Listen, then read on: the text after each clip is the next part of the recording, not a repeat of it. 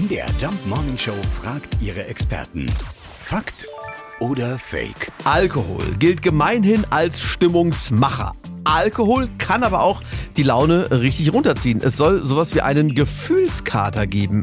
Kathleen Goldig ist Ärztin an der Alkohol- und Entgiftungsstation am Fachklinikum Bernburg an der Saale. Der Alkohol geht direkt ins Gehirn und wirkt da auf verschiedene Botenstoffe, verschiedene Enzyme. Zum einen entzieht der Alkohol dem Körper Wasser und Mineralstoffe. Das heißt, man ist am nächsten Tag dehydriert. Deswegen hat man oft, wenn man einen Kater hat, auch starken Durst. Und zum anderen wenn der Alkohol abgebaut wird, entsteht das äh, über verschiedene Zwischenprodukte, die für den Körper giftig sind. Im Endeffekt wird das Gehirn dadurch schlechter durchblutet und ja, das löst dann die Kopfschmerzen und auch die mentalen Folgen aus, also die schlechte Stimmung. Also ein Kater wirkt sich auf unseren gesamten Körper aus, somit auch auf unser Hirn. Wie immer gilt, zu viel ist nicht gut, in Maßen ist es für viele in Ordnung. Also viel Spaß auf den vielen anstehenden Weinfesten dieses Wochenende, zum Beispiel in Erfurt und Freiburg, übernächstes Wochenende zum Beispiel in Bad Sulza und Radebeul. Und immer ans Zwischenwasser denken. das Zwischenwasser, ja, ja genau. Ja. Fakt oder Fake? Jeden Morgen um 5.20 Uhr und 7 Uhr. 7.20 Uhr in der MDR Jump Morning Show mit Sarah von Neuburg und Lars Christian Kade.